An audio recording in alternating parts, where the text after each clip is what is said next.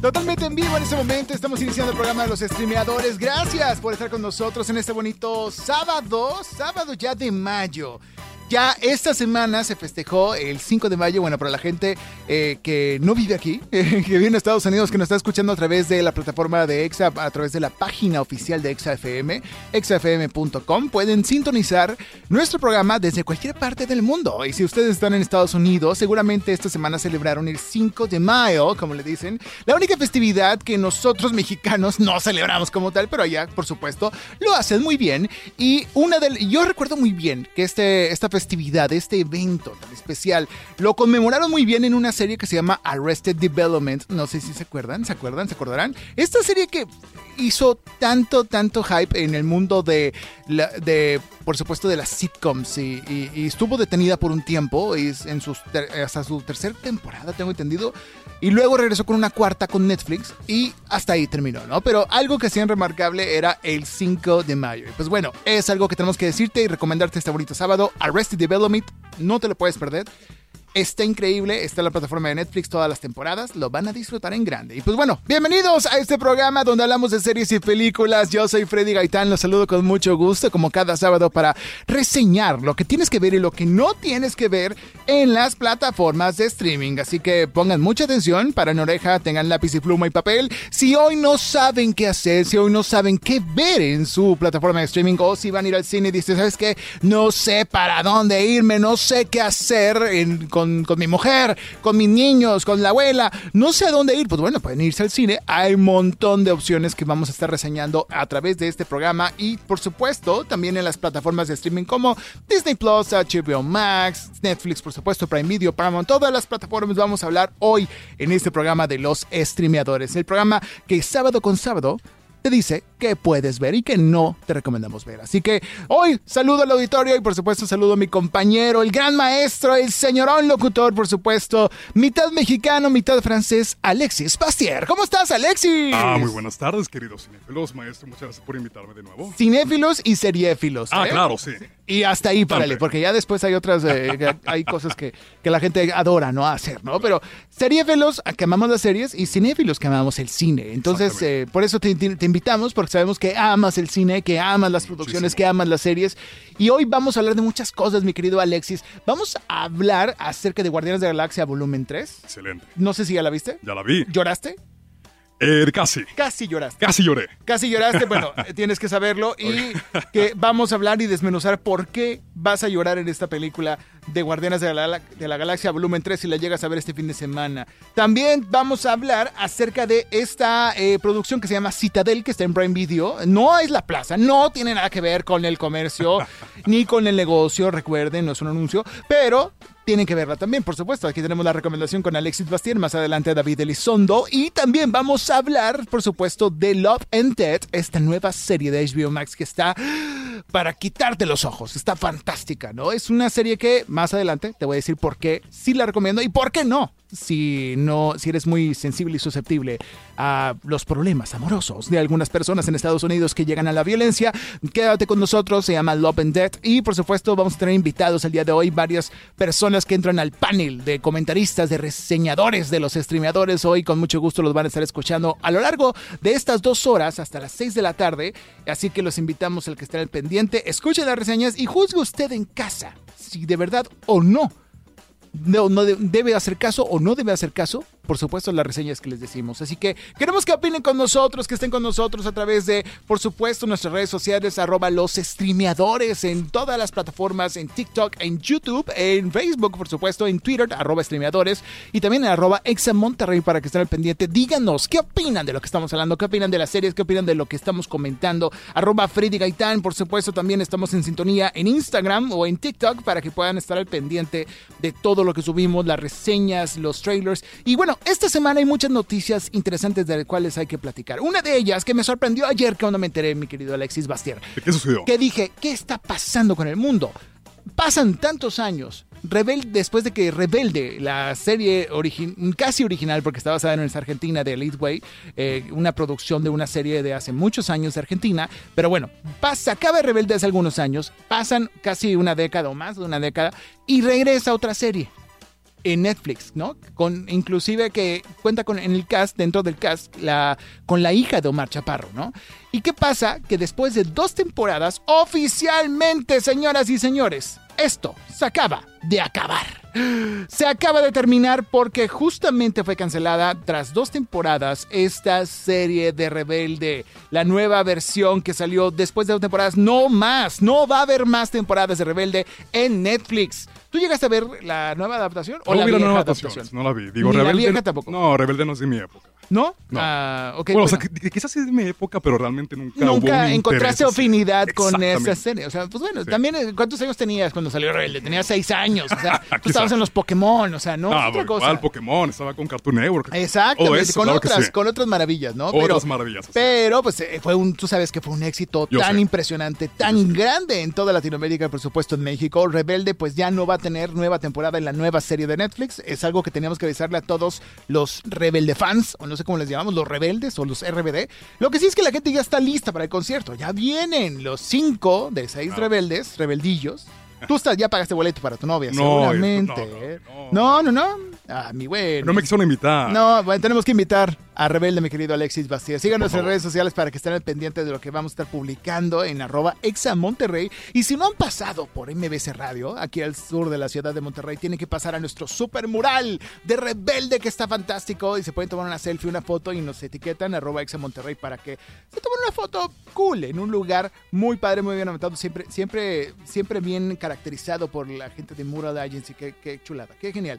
Pero bueno, siguiendo con más notas importantes e interesantes de esta semana de lo que sucedió en el mundo del streaming y del cine, ya hay un cast para Gladiador 2. Alex. Órale, ¿quién es? Gladiador 2 viene Paul Mescal. Viene Oh, gran actor. Pedro Pascal, todo lo que Oh. termina en Cal, eh, bueno, Paul Mescal, Pedro Pascal, Joseph Quinn, eh, Barry Keegan, que había salido en varias series, en varias películas como la de eh, Eternals, creo que salía en Eternals. Eternals, este, nominado al Oscar por por Muy buena Denzel también. Washington también Wow. va a aparecer, ¿no? Y esta vez no se va a perder en México con Dakota Fanning. Esta vez regresa a Gladiador.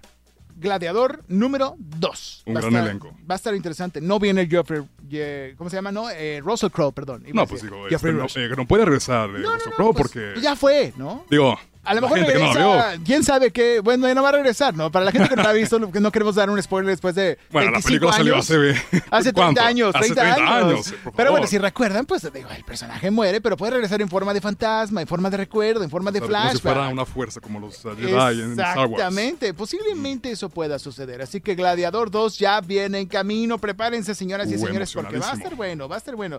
Oigan, también otra de las cosas interesantes es que, pues, justamente eh, vamos a estar viendo las eh, una nueva parte de. Bueno, este es que me da mucha pena decirlo. Mi ¿Qué esposa es muy fan del Met Gala. Ah, ¿en Eh, serio? Ya fue, bueno, muy fan de ver los vestidos, cómo está la onda, quién se vistió de qué. ¿Viste, el- ¿Viste el Met Gala? Sí lo vi. Dicen por ahí que la botarga que se puso Jared Leto se va a poner de moda y la gente va a empezar a, a ponerse esto, ¿no? Eh, Pero bueno, yo me aventé varias partes de la Met Gala, gracias a mi mujer, saludos mi amor, pero porque de verdad eh, eh, era, era algo que no podía evitar ver, ¿no? Era un gatito tan lindo, era como el gato con botas. ¿Tú viste? la- Sí, la o sea, supuestamente era un homenaje al diseñador este Carl, ese no sé su, su apellido, pero supuestamente Jared Leto se, se vistió del, del gato de esta persona, que digo, no tengo el gusto, la verdad. Ajá. Pero ya realmente Jared Leto le encanta hacer esto pues, en estos eventos. Digo, digo, ¿Qué te ¿viste gusta la- más de Jared Leto, su música o su cine? Ah, Lo- ya, lo ya, que ha hecho en cine, pues. en cine eh, no podemos decir que es un gran actor. Digo, claro que sí, digo, te ganó un Oscar. Pero así que digas que lo último que ha hecho, Morbius, no queremos Morbius. decirlo, no digas el nombre. eh. Discúlpenos. Oye, eh, Morbius no te gustó, Para nada. ¿no? ¿Por qué no, te gustó? No, es que realmente ahí se vio que era un personaje que quisieron hacer, este, darle una franquicia, pero no supieron muy bien a qué tipo de historia darle. Ya. Todo fue muy rápido, realmente personajes que no eran necesarios y en la escena post yo creo que una de las más sin sentido que he visto, de, Sí. de películas de superhéroes. Y hemos visto eh, todo en todas partes al mismo tiempo. Así es. Vaya que hab- hemos visto cosas sin sentido y aún así nos han hecho sentido, ¿no? Sí. Ay, pues mi querido Jared Leto, pues bueno, se vistió de gatito en eh, la- el Met Gala. Oigan, y también surgieron nuevos pósters de The Flash. Eh, no sé qué Ah. pensar de The Flash. ¿Tú eres Estoy fan de la de DC Comics? emocionadísimo por Flash, estoy ¿Sí? contando los días. ¿En Yo voy a ver ¿Por eso vienes de rojo, vestido de rojo? ¿Eres, Ah. ¿eres Barry Allen acaso? No, no. Digo, o sea, Eh, me encanta mucho el personaje de Flash, pero realmente esa película muero por verla por Michael Keaton. Yo crecí viendo las películas de Batman de Tim ¿En Burton. serio? Es que es una Él joya. Es, Es una joya. Para tenerlo en VHS, en beta ahí, ¿no? En Claro. DVD, en Blu-ray. Oye, pues bueno, va a regresar. Ahora sí. Va a Y- Y, regresar. dicen, dicen por ahí que no se va a ver un guiño de Ben Affleck en esa producción. ¿Quién sabe? No se va a ver nada de Ben Affleck, el otro Batman, el Batman, el Buffy Batman, no sé cómo le llamas. Se están Pero- guardando muchos secretos. Yo ya he escuchado muchos rumores, pero mira, yo prefiero evitarme los rumores. Quiero esperar a estar sentado en esa sala de cine Eso. y disfrutar. Eso es lo que yo hice con Mario Bros. y lo hice con Guardianes de la Galaxia. Ah, me, ya. me auto, me auto, ¿qué dices? Censuré, me auto, me, me autoprivé. De encontrar cualquier spoiler, imagen, spoiler sin sentido, spoilers y referencias, para no, eh, para tener la experiencia completa de las sorpresas, ¿no? Y, me- eso que me tardé, y eso que me tardé en verlas, y, y- y dije, bueno, vamos a ver, vamos, voy a ver cómo puedo esquivar estas balas, ¿no? Pero sucedió y me sorprendió y me gustó, yo se lo recomiendo mucho, mucho, ¿eh? Vayan al cine eh, esperando no ver nada y pues van a descubrir cosas maravillosas en el mundo del cine, mi querido Alexis Bastier. ¿Tú estás emocionado por lo que vamos a hablar hoy? Citadel, Love and Dead, Guardianes de la Galaxia. Sí, estoy emocionado por eh, platicar de Guardianes, la verdad, porque fue una película que yo no esperaba tanto. Y más porque Marvel realmente me hizo de que no quiero ver nada. o Te sea, hizo dudar. para mí ya Marvel como que ha bajado mucho Su calidad. De calidad realmente. guion, De, ajá. de todo, de Pero muchas James cosas. Gunn es James Gunn. James Gunn, o sea, maestro James Gunn, como lo admiro demasiado y estoy muy emocionado por ver lo que hace con DC. Exacto. Ahorita que es la jefe de DC. Entonces, Ajá. este, realmente para mí esto fue interesante ver más que fue una despedida de, de Marvel. Porque o sea, era más como que... Un homenaje a su trabajo. Un homenaje a su Porque él hizo. Avengers Endgame. Acordémonos de eso, ¿no? Él estuvo dirigiendo esa parte. No, no, no. este James Ah, no. Hizo eh, Ah, solamente. Guardianes. Ah, Guardianes. Ah, sí, sí. Las tres sagas de Guardianes la hizo James Gunn. Así es. Y luego Escuadrón Suicida, también James Gunn. Muy buena película. Ya. Y los otros hermanos son los que hicieron las Avengers. ¿no? Los Russo Los- Brothers. los- exacto, los Russo.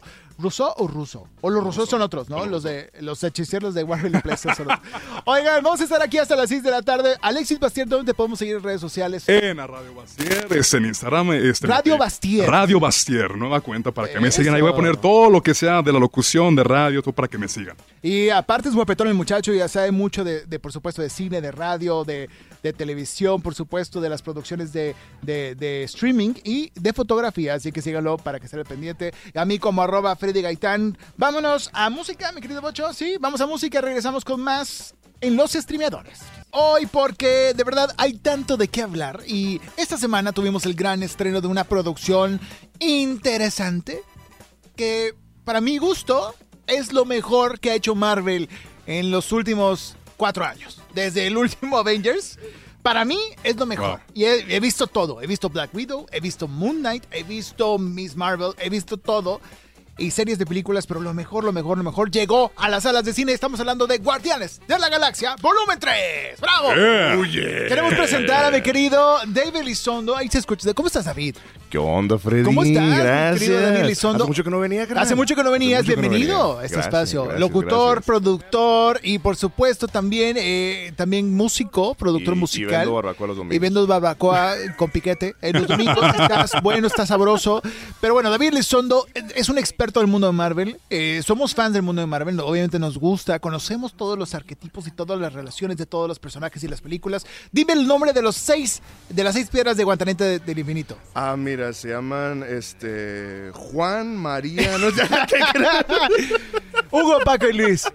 Bueno, casi somos fans. Somos Estamos fans, escuchando hoy el tráiler de. Guardianes de la Galaxia Volumen 3. Es una eh, cierre de una trilogía, pero no sé si un cierre o no es un cierre, porque ya sabes, con Marvel nunca sabes si va a seguir la trama, ¿no? Ya sabíamos que iban, pensamos que iba a acabar Thor y no acabó Thor. Pensamos que iba a acabar, eh, no sé, Iron Man y parece que va a haber una nueva Iron Man o una Iron Heart, no sé cómo se va a llamar. Mm. Ah, claro, sí, Iron sí, sí, Heart. claro. O sea, estas historias nunca se acaban y están diseñadas y hechas y producidas para que puedan continuar por de aquí a que tengas tus nietos, ¿no? Entonces, o sea, no es nada tontos, mi querido mundo de Marvel, ¿no? Pero eh, estamos ingresando a esta nueva parte de, de Guardianes de la Galaxia Volumen 3. Comentarios sin spoilers, mi querido Alexis. ¿Te gustó o no te gustó Guardianes de la Galaxia? Me gustó mucho. Fue una sorpresa porque, como te decía Freddy, ya tenía rato de, o sea, de no ver algo eh, bueno de Marvel. Digo, desde Spider-Man, yo creo, para mí. Ok, digo, mi desde- opinión, desde digo, No yo Home. creo que lo último que así bueno que me encantó ver era Spider-Man. quizá por la nostalgia, por, eh, por ver a Toby y Andrew. No es spoiler, ya salió hace ya un Ya año. rato. No se molesten, Si no, por favor. si no no la has visto, Sí. ni modo. o Ni sea, modo. Ya te spoileamos. Regresan. Se muere Bo- Boromir, ¿no? Se muere Boromir, Dobby en se muere Harry Dobby. Potter. Oye, pero para mí fue un impacto muy impresionante ver que desde el tráiler, eh, eh, aparte de, la emoción de la, de la música que utilizan, que son buenos derechos que pagan de muchas Sí, canciones. Oye, es, Oye, es una bastante- la nota bastante porque- soundtrack. porque El, sou- el soundtrack está, eh, es- está rico, ¿no? Es. Son música, música de 90s, 2000 música con la que nosotros crecimos. Ya, ya te ventanía, Freddy. Este, gracias, gracias, gracias. pero- es música la- buena. es muy buena música. ¿Mejor que el, que el soundtrack de Love and Thunder de Thor? ¿O no? Claro, claro. Sí. Yo creo que es mejor. Yo- sí, es mejor. Es que, bueno, yo sí yo soy fan del rock. El punto es que utilizaron para Love and Thunder. Lo platicamos, creo, en, en- Sí, en algún sí. episodio, ¿no? Ah, que para, para del Love and. Thunder usaron pues música muy cliché, siendo que hay pues esto, otra gran acervo musical del, del, del, del rock. Pero para esto, para Guardianes de la Galaxia, el hecho de que, de que cómo es, cómo es este, este gag de, de que Star-Lord siempre trae su reproductor. Es buenísimo. Y, y- y so- y es música pues, viejita ya. Viejita para ahí, pero no, fíjate que ya ahora en el Zoom o el, el iPod, como Ah, es decir, correcto, y hay una ya- playlist de 90s y 2000s, entonces es- Sí, ahora, se pone ahora bueno, se pone bueno. O sea, nosotros tenemos, nosotros te- tenemos streaming. Este hombre todavía usa un reproductor. Este, Zoom, ¿no? y es un Zoom. En paz descanse el Zoom. No, Explícanos existe, para ¿no? la audiencia que no sabe qué es un Zune, ¿qué es un Zoom? Ah, que el Zoom, si ustedes se acuerdan allá en los noven- este, 2000s, 90, 2000 ajá. 2000 es cuando sale eh, el primer iPod, Ajá. Microsoft Wow, sacó su competencia. híjole. Y era el Zoom. Era un reproductor MP3 al que tú le cargabas música Ajá. Y te- la, la, la batería le duraba un chorro, le duraba inclusive más que al, que al, que al iPod, según recuerdo. No, creo que- que Sí, o sea, y le duraba días, días, días. Y era, y era yo recuerdo que... Era de, era de niños ricos también, ¿no? Sí, O sea, sí, sí. Yo, te- yo tenía, yo tenía la casetera este, la casa de mi abuelita y la raza traía su reproductor Zoom ahí en la, en la Claro. escuela. Yo tengo el Zuna. El Zoom. Con permiso. Con permiso, Con permiso, les voy. Oye, pero lo más mágico de todo esto es que pues Chris Pratt hace a un Starlord en esta ocasión a un personaje acabado, ¿no? Está triste, está le falta cariño, le falta amor y eso que, Es que lo hemos visto en las últimas es que, re- es que recordemos que este pues cuando Gamora regresa pues Ajá. no es la misma de la que él se enamoró ella no lo ama sigue siendo una desgraciada este y lo Rata, maltrata rata. bien gacho Es bien ga- Oye, y lo, lo siento, I feel you, bro. No, o sea, lo sientes, dices, cuando alguna vez alguna, alguna pareja te ha, resañe- te ha rechazado y dices tú, "Ah, siento lo que él siente, soy como Starlo, Sí, soy como imagina- Chris Pratt, ¿no? imagínate, o sea, Imagínate nada más. o sea Oye, que te dices te amo yo quién, quién eres ¿Quién eres? Ah, ¿Quién es? Soy yo. ¿A quién vienes a buscar? A ti. A ti. Oye, pues es- recordemos que Gamora, la novia de Chris Pratt, ya no, bueno, en, en la saga, ya no se acuerda de él porque es otra Gamora de otro tiempo, De otro universo, tiempo, de otra línea del tiempo. Y pues bueno, la Gamora que quería a Chris Pratt de Star-Lord, pues ya no está en- con nosotros, o ya no está en el plano, ¿no? Es muy triste, pero bueno, fuera de eso, no se va, me encanta que no protagoniza totalmente él toda la trama de esta película. Todo se torna hacia, digo, lo vemos desde el tráiler, se torna hacia el pequeño Rocket Raccoon, interpretado por Bradley Cooper. pero no es un mapache No es un No mapache. es un mapache. Bueno, así, ahí, se, bueno, ahí se la dejamos. Ahí se la dejamos nada más. Porque no es un mapache, pero te enamoras del personaje más. Porque la gente lo quería y decía, ah, es un mapache cochino, grosero, mugriento, que le encantan las armas. si, si bien fíjate a mí me encanta Bradley Cooper a mí me encanta Bradley Cooper en, en todos sus papeles casi Me todos encantan todos sus discos. este Todos los, los viniles que hace. Oye, no, Bradley Cooper es es fantástico. buenísimo en esta película su actuación lució. no, No. se lució chulada. Dime algo, hay unas escenas, Dave, y, y- y- y mi querido Bastier, que, que es, que es más pequeño el personaje del mapache, del Rocket Raccoon. Sí. ¿Es él todavía, pero con un pitch arriba? ¿O Siento- crees que la está falseando No, con la garganta? Porque sí es la- doblaje. siento que sí la turquearon un poquito. O sea, ¿Sí? de- definitivamente tienes que este, pues, creerte tu personaje. Exacto. No, no puedes decir, soy un niño de 7 años. No, no, no. Entonces, me da No unas me papitas. En no la tiendita de la escuela creer, me da unas papitas. Pues así el mapache, Mamá, me das para un chocomil. Pero eso pasaba dentro de, de este mundo, de esta película, porque vemos el pasado de Rocket Raccoon. vemos- vemos cómo llegó. o cómo sea, llegó a ser un mapache ahora, parlanchín. ahora sí nos dicen, ¿de dónde salió? Sus Rocket? orígenes. ¿De dónde salió Rocket? ¿Quién es, quién es Rocket? ¿Y por qué es como Why the es? Rocket? Po- Why the Rocket. Why the. Rocket. ¿Por qué es como es? ¿Por qué nunca Exacto. les dijo de su pasado? Porque, uy, está, está duro. Está Está, duro, está duro, está fuerte. Creo que el mismo dolor, bueno, sabemos que es un robot, eh, bueno, es, es parte de Mapache con Tipo partes androide, mecánicas. ¿no? Sí. Yo siento que el mismo dolor y el mismo eh, carga de personaje dentro del universo de Marvel se parece mucho al origen de Wolverine. Me recuerda mucho a Logan. Ok. Porque sí, pues fue algo ser. similar. Digo, lo vemos desde la trama. Sabemos que él fue un, un proyecto diseccionado. Aquí nos vamos a enterar por qué y para Sí, qué. ¿y quién, y quién lo hizo? ¿Y quién lo hizo? quién lo hizo? que el villanazo, me encantó el villanazo. No vamos a decir quién es, pero es un super villano. me, me fascinó mucho su, su interpretación. ¿A ti te pareció? ¿Te gustó? Ale? Me gustó el villano. Sí. Digo, o sea, digo, se puede decir ¿O que es un villano odioso? Que no nos habían Ah, dado. sí, o sea, son de esos villanos que realmente odias. digo, porque digo, muy exacto, cliché de o que te ponen villanos que son los típicos que, bueno, tienen su plan y ya. Pero aquí realmente sientes esa furia que le tienes o, hacia él. o- o fíjate que también de repente últimamente los que, los que nos han puesto es nos han puesto villanos que dices no manches tienes razón Ok. Nos ponen a Pero, dudar. Claro, pero Thanos pero que en quiere este acabar con media este población. dices, nah, nah, nah, no te la compro No, güey". pero, o sea, este personaje, o sea, este villano, si realmente lo vas a odiar, si no lo has visto, realmente vas a sentir esta furia que le tienes a él. Claro. Digo, te cae mal todo lo que hace, cualquier decisión que hace, dices, ah, este personaje. corrígeme si me No me equivoco pero el, el actor Ajá. es el mismo del, del villano de Luke Cage 1 ¿no? la primera Ah, temporada no sé, no vi Luke Cage. ah, No pero- veo basura. no, puedo, no, no te podré decir nada.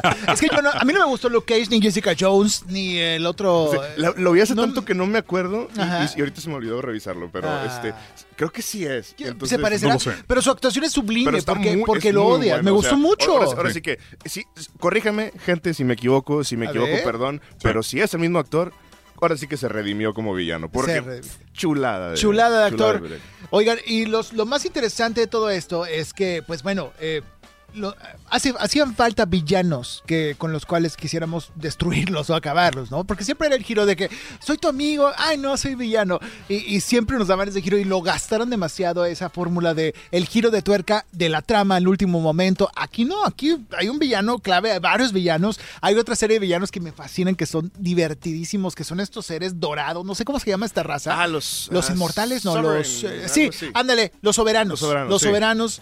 Estos, estos villanos se me hacen tan fantásticos porque ellos se creen tan poderosos, tan perfectos, tan hechos para dominar el resto de la galaxia. Que, que, que no los sacas de ahí, ¿no? Incluso hay una relación madre-hijo ahí que se ve muy, Sí, muy está- chistosa. Está, está muy chistoso, sí. Está, está fantástico, me gustó mucho. El personaje de ese, ese chico soberano me fascinó. Ese actor que habíamos visto en las crónicas de Narnia. Lo recuerdo de Narnia, exactamente. Eh, lo vimos también en la En película Black con Mirror. Jason Sudeikis y con Ah, ese Weird Millers. ah, We Are the Millers, exactamente. Exacto. Eh, y verlo ahora, pues convertido, es que tiene una vibra y una cara tan fantástica de, de, dices, de, que, eh, Su- su- de querer ser villano, sus pero no. expresiones faciales Es- son son fantásticas. Se conoce como el actor de las cejas. Digo, no sé si lo han visto. que si lo googleas, el actor de las cejas, aparece él. Para los que no saben, es del meme de que como a ustedes les pagaron, o sea, o como ustedes los invitaron, es ese meme, ¿no? Y, y- y, pues bueno, ahora sale aquí como un soberano dorado, súper poderoso, con súper eh, poder, fuerza y puede volar y puede hacer miles de cosas. Y pues en una de esas lastima a Rocket Raccoon. La trama de la película, sí, descrita como el tráiler es eso. Rocket Raccoon sufre un problema de salud muy grave porque lo lastiman y resulta que pues la única forma de resolverlo pues es encontrar cómo lo hicieron, cómo llegó a esta vida Rocket Raccoon y empieza el recorrido para buscar el origen de Rocket Raccoon y es donde ahí pues se topan con pared con muchos otros enemigos, entre ellos los devastadores, Claro. con Sylvester Stallone. Ahora quiero. Exacto, Sí, con exacto. Sylvester Stallone. Ten- ¿Te acuerdas? tuvimos, ¿Cuánto les habrá costado tener a No, Sylvester no, Stallone es que ahí? es- es- unos, dos, unos, no sé, 150 dólares Eh, más no, o menos. ¿no? ajá, algo así, algo así. Oye, Sylvester Stallone y, y ese nivel de actuación que ni siquiera el labio pueda mover es fantástico. Oye, sí. Oye, sí. Hablar de esa manera. ¿Qué onda? Eh, ¿Cómo estás? Ay, imponente. ¿Qué onda? ¿Qué onda? Pero eh, me encanta porque, bueno, es parte de los eh, devastadores, no sé cómo se dice en inglés los devastadores. los Ravagers. Ravagers. Es- Esta gente que, que en, que en su origen fueron los que eh, este, secuestraron, secuestraron a Chris Pratt, a Star-Lord. a, Star- Ajá. a- Peter Quill, ¿no? A Peter Quill, exactamente. Sí. Y que eh, del cual formaba parte John Doe, este personaje que murió en, en Los Guardianes de la Galaxia Volumen 2. Ajá, exacto. Pero bueno, en la trama es esa. Buscan a Rocket Raccoon, cómo le vamos a salvar, y empieza la hermandad y a cuestionarse entre todos. Y me encanta que todos los personajes tienen un momento especial de encuentro de, de solucionar un tema que traen, de encontrarse, de encontrar un camino. Sí, a mí, a mí me gustó que, que a, a todos los personajes les dieron un momento, una secuencia o algo en el que por sus habilidades brillan Sí. y logran sobresalir y dices, órale, qué chido. O sea, porque a veces podemos llegar a menospreciar los personajes. Yo, se los, yo los menospreciaba. Sí, sea, Atraxia, y- y- y ¿cómo se llama la de las antenas? Man- Mantis. ajá, Mantis. Mantis. Sí. Yo los hacía menos. "Ahorita Tenemos, tenemos unas escenas ahí muy chidas, muy cool, que mm, te dejan ver un poquito más allá de lo, de lo que es el, el- Pues es- esta imagen que tenemos del personaje y realmente dices, ah, ok, pueden hacer otras cosas, ¿no? O sea, y, Y- pueden resolverlo de otra forma. exacto. Me encanta. Gamora, la nueva Gamora, se une. Nebula es otro cambiazo de personaje porque acuérdense cómo de querer asesinar a todo el mundo, ahora es la heroína más genial de toda la saga. Es fantástica verla. Pues ya lo estábamos viendo en películas anteriores, cómo Nebula se fue redimiendo dentro de su personaje, pues encontrando formas y valentía y convirtiéndose en una verdadera guardiana de la galaxia, ¿no? Entonces... Es fantástico ver cómo van transformándose todos estos personajes. ¿Tu personaje favorito cuál fue? Dave? Mi personaje favorito yo creo que... mm, En este caso no... Puede o sea, ser hoy o puede ser di- mañana. no, dir- dir- dirías... Puede ser. ¿Quién sería? no, yo creo que... Rocket. Rocket. Es que, es, que Rocket, o sea... Pero quisieras tener un mapache en tu casa. Ah, por supuesto. Quiero un mapache, quiero una nutria, quiero un... Este, ¿cómo Una nutria, sí. Un- una un- morsa un y, un y y conejito. Ah, las escenas más tristes y más bonitas de todo Marvel ahí están, ¿no? En esta están, película. Véanla, están. vayan con eh. Kleenex, vayan con pañuelos De desechables. Rocket. ¿Tú lloraste, Freddy? Yo lloré poquito. De- Lloré con dos escenas. Porque, pues, obviamente, pues, la carga emocional todos los días, pero yo la saco en las películas. Yo veo las películas digo, "Ah, no, ¿cómo es posible? Entonces, a mí me pegó muchas partes muy importantes de, de la peli por la relación familiar, la relación de amistad. Hay una escena casi al final también donde se resuelve un personaje que encuentra a otro.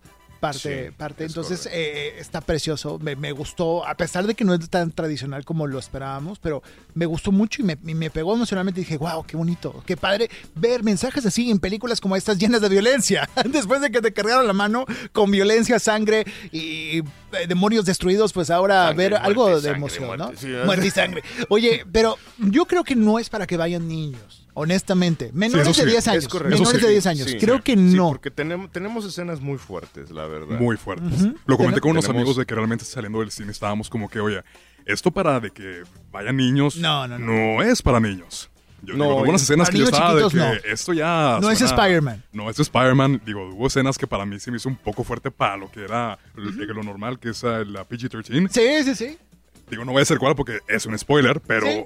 Digo, pues esa escena, escena muy fuerte. Ah, digo, muy fuerte, la verdad. Ajá, Y- o sea, o sea, y, y- y- y en sí el, el- el tema de, o sea, el- de cuando descubren que, o sea, el- como, como tú lo relacionas con Wolverine, ¿no? La- la- Ajá. la- esa escena con Wolverine es bastante, bastante fuerte. Sí, sí, y yo sí. diría que la escena análoga en esta Sí. película es más fuerte todavía. fuerte. Entonces, cuidado ahí, nomás precaución. Pues vayan Este- o vayan con respuestas para sus niños, porque Sí. seguramente porque va van a haber- hacer muchas. va a haber muchas preguntas. Exactamente. Y Y una visita seguramente a una tienda de mascotas después de eso. Sí, mami, quiero ese, ese, ese, ese y, Y ese. ese. Y los Oye, quiero ya. Ya. es que eso es lo que va a pasar. Bueno, pero vayan a disfrutar con calma y compren una Guardianes de la Galaxia. Si es que aún hay boletos, está fantástico. Yo creo que van a encontrar una peli muy, muy buena para todo el mundo. De pues mayor de 10 años, 11 años, 12 años. Yo creo que van a encontrar una muy buena parte de esta saga. ¿Creen que vaya a continuar sin spoilers? Sin spoilers, yo creo que puede continuar. no la franquicia de Guardianes, pero ¿Una serie? Ah, no sé si serie, pero quizás ciertos personajes pueden aparecer que el... En guiños en otras partes de la historia. Exactamente, pero no creo que llegue a haber un Guardianes 4. Siento que no va a haber... ¿Tú? Concuerdo, concuerdo, concuerdo. Yo creo que posiblemente le dieran eh, una serie quizás. Yo creo que una serie a- también. a- O animada o live action. Una de las dos. sí, me gustaría ver la animada, fíjate. ¿Sí? Ya hay una animada. en- o sea, muy buena. Continuar, continuar caricatura, güey. Hace Sí. mucho que no vemos caricatura. Ah, de como la de What If. Exacto. Ándale. Ah, qué joya de serie. Exacto, también. exacto. Viene y segunda ahora, temporada, ¿eh? tú, sí tú que me estás escuchando, recuerda, cuando empiecen a, salir los créditos, no te vayas de la sala. No te vayas. No te Sigo vayas. La- yo la fui a ver, se acabó no te miento, ¿Toda la como sala? 10 personas, No. 10 personas de las 12 que éramos en la sala. Y tú como buen evangelista dijiste, no, oigan, espérense. Oigan, espérense no. a escuchar la palabra de Marvel, de Sí, James Gunn. Y uno y, y a veces dicen, no, ok, ya pasó, ya pasó la escena. Y siguen corriendo los caritos. No, Hay mucho más. quédate hasta el final. Quédate hasta el final. Escúchame a ti que te estoy hablando, quédate hasta el final. Hay varias escenas postcréditos en Guardianes de la Galaxia Volumen 3. Quédense nuestra recomendación. Así, al costo, señoras y señores. Calificación para Guardianes de 5. 4.5 de 5. Me 4.5. encantó. Alexis Bastián. Ah, de 4 de 5. 4 de 5. 4 de 5. Yo le voy a dar un 5. Me pareció Wow. fantástico. Bueno, Y eso que casi no soy barco, ¿eh? Bueno, sí. Sí, hace veces. mucho que no me sentaba en una, a ver una película y cada secuencia me gustó. Es que cada 10 segundos pasaba algo. Me gustó. o emocional, Definitivamente. o escena coreográfica de, de- de batalla, o de naves, todo, todo está perfectamente distribuida. Hasta lo absurdo está bien. Ajá, exactamente. Oye, qué gran joya el Cosmo, el perro, el perro Ay, que es una referencia a la perrita laica. A- a Laika, sí. De, de, no sé, la estación rusa, de Eh, el, lanzamiento, de ese, exper- el ese exper- experimento. el experimento en el que mandaron a, un perrito en, el- en un cohete al espacio. Resulta que aquí es en referencia de que el otro, ese perrito sobrevive y está en, el, en esta parte de- del mundo de Nowhere, se llama la ciudad donde viven. Y, y- y ahora este Cosmo, pues este perro tiene un, un- como un botón de habla como el perro de Up. Eh, Sí, que tiene- puede tiene- expresarse. ¿no? Que, le traduce sus pensamientos en palabras y me encanta que tiene acento ruso. ¡Eh! Es fantástico. Vayan a ver Guardianes de la Galaxia Volumen 3. Mi querido Oh, David Lizondo, ¿cómo sí. te seguimos en redes sociales? Claro, a mí me siguen en Instagram como arroba el Dave Elizondo voy a estar. Mi cuenta ya está, ya no es privada, entonces ¿Ya no es pues, privada? me pueden seguir. Eso, Entonces, ya me síguelo. pueden stalkear. Ya Eh, pueden stalkear gratis, totalmente gratis. Sí. Por ahora, porque después va a cobrar. ¿eh? Oh, va a estar sí. bueno. Y Alexis Bastier se queda con nosotros también un rato más porque vamos a hablar al regreso de Citadel. No la plaza, sino la serie de, por supuesto, Prime Video. Quédense con nosotros. Estamos en Los Streamadores. Vamos con música y regresamos con más. Estás en Exa. ¿Qué vas a ver este fin de semana? Los streameadores tienen el dato exacto para que no pierdas tu tiempo y veas la próxima joya del cine o del streaming. Regresamos con más de los streameadores. ¿Qué pasa cuando le pones el nombre de una plaza a una serie que sale en Amazon Prime? Aquí nos vamos a enterar de todo esto. Yo soy Freddy Gaitán, estoy en los streameadores hasta las 6 de la tarde, ya son las 5 en punto y está con nosotros en la cabina David Elizondo. ¿Cómo estás, Oh, David? sí, aquí estamos, aquí estamos, Freddy. Aquí David estamos. Elizondo Muchas gracias. y mi querido también Alexis Bastier desde Francia ya con nosotros. Así es. Alexis, oye, ¿cómo te seguimos en redes sociales? Me pueden seguir en, en Radio Bastier. Radio Bastier, mi apellido. Bastier, Francés. Bastier con B de burro, Bastiere. Así se Así escribe, es, ¿no? con Bastier. B de burro, Bastier. Y a ti, ¿cómo? Arroba él. Arroba el Dave Elizondo en Instagram, ahí estamos. Y pues nomás Instagram es lo, creo que lo único Todas. que uso ahorita. Sí, sí, sí. El mail no. Ese El es mail no, Chochito- ese, ese no, es- ese, 49. ese no, no lo comparto No lo porque luego, luego me, me- me llegan cosas extrañas. Sí, ¿eh? ya ha pasado, ya ha pasado. Así que cuidado. Sí, o sea, eh, eh, muchos príncipes este, de Asturias. eh, y- pidiéndote- Oye, y- hoy coronaron al, al- al rey. ¿Fue ayer o hoy? Carlos. Al rey Carlos. Hoy tenemos un nuevo rey Nuevo en rey. Gran Bretaña. Qué interesante. Qué en, en- padre. en mi natal Gran Bretaña. Exactamente. Oye, y qué emoción verlo, eh, tan emocionado, tan contento, obviamente desbordando carisma en toda, en toda su expresión. Ay, mi querido Rey Carlos. Oigan, señores y señores, vamos a hablar de Citadel en este momento. Es esta producción de tres capítulos que llegó a Amazon Prime Video. Y mi querido Alexis va a platicarnos de qué va, de qué se trata. Sin spoilers, para la gente que quiere escuchar y ver más tarde esta serie. ¿De qué se trata Citadel? Bueno, Citadel, para no meterme mucho en spoilers, son, digamos, que unos espías de este grupo llamados eh, Citadel. Ajá. Es como, digamos, que es superior al FBI o la CIA. Oh. No sé si existe realmente. No, eh, no No sabemos. No sabemos. En una de esas hay, un, hay una nómina especial, ¿no? Ajá. Sí, Y este, luego- no, no, no podemos decir nada al No respecto. podemos, eh, no podemos, eh, hay nada que nos comprometa, ¿no? Y Exactamente, Entonces, ahí estamos luego, no- escuchando luego, el luego, de- luego, pues pasan cosas. ¿no? pasan cosas, se pierden cosas, ¿no? Citadel se está escuchando el tráiler y bueno, este mundo de espías, ¿qué sucede con ellos? Bueno, realmente, eh, para no meterme mucho en spoilers, en sí son espías que, digamos, que se encuentran en una situación que no se estaban esperando y al final eh, pierden la memoria. Y ya no voy a decir nada porque realmente es muy difícil para continuar No, la historia. ¿cómo? Porque Nos dejas ahí. lo interesante de la serie Ajá. es que van directo al grano. Al o sea, grano. Digo, no hacen mucha historia de que, bueno, o sea, el backstory de, de los agentes realmente van directo al punto de que ya suceden muchas cosas que muy bien coreografiadas las, las escenas de peleas porque al final es una serie de, de acción, De acción, ajá. Y De espionaje tipo... espionaje, así es. Ok, ok. Y este, pero realmente lo que me gusta es que desde el, el primer episodio ya suceden cosas que, que realmente son spoilers. Ah, digo. ok, no es como una serie que, que, que van a- aterrizando los primeros dos, tres episodios y luego en el tercero ya pues, sucede O sea, un te- detonante. te- Desde el primero. Te, te avientan directo a la plataforma 10 metros, Sí, echas el clavado y, y ¿qué? O sea, te, te, te, te te emociona. a... Por, ej- por ejemplo, la escena inicial que, que, que platicábamos hace rato, que está impactante, ¿no? ¿Con qué abren parte en plaza, mi querido Dave? ¿Tú viste? Platícanos un poquito de, de la escena. Sí, sí, sí. Esa, Porque esa creo escena, que- pues, creo que le podemos contar más o menos Sí, esa escena, sí, porque sí. Es, es- es- o sea, te, te avientan in media res, ¿no? Te avientan en el, en el transcurso de una misión. Está mm, la, la gente principal, que es Priyanka Chopra, así Jonas. Jonas, así es. ¿verdad? Para que no nos confundamos. ¿Verdad? Para que, para, para, para, para que luego no nos digan que... que Lo no que me da risa es como que ya ese es su crédito, de que ya sea Priyanka Chopra, Jonas. Jonas. Para que se. Es Jonas, oye. Y tenemos también a Richard Madden, que a él lo recuerdo por, por la serie de Bodyguard. Ah, claro. claro. Este, y entonces ellos se encuentran, tienen una, una plática ahí, están en medio de una misión y pues resulta que, que esta misión fue una trampa. Así es, o sea, en una trampa Ajá, y... y por algo X o Y pierden la memoria. ¿Y qué lo pasa? Que, lo, que pasa, lo que pasa es que en este caso el personaje malo de esta misión les revela que existe otra organización. Entonces, si, si tienes a los Avengers, los otros son Hydra, o sea... Ah, ya, ya. Son la o Son- tigres o rayados Exactamente, o sea, son los, los contrarios. o morena contra todos los demás. No, no, no, no, Eh, no, no, no, no te metas- no te metas ahí, compadre, Por no te favor, metas no ahí, toques compadre. ese vals. Entonces Oye- lo que pasa es que pues es- esta misión pues fue un fracaso porque fue una trampa. Ajá. Logran de cierta manera escapar, pero como resultado de esto y posteriormente pierden la memoria. Ay, Y eso es lo interesante porque digo, realmente los espías, digo, o sea, toda su vida eh, son entrenados para, o sea, para de- enfrentar cualquier... de enfrentar cualquier situación. Entonces, como que de la nada, un espía profesional que se pega la memoria y que tiene que reiniciar su, su vida eh, siendo una persona normal, pero digo, de cómo puede esto pasar ¿Será de un acaso el regreso de Jason Bourne?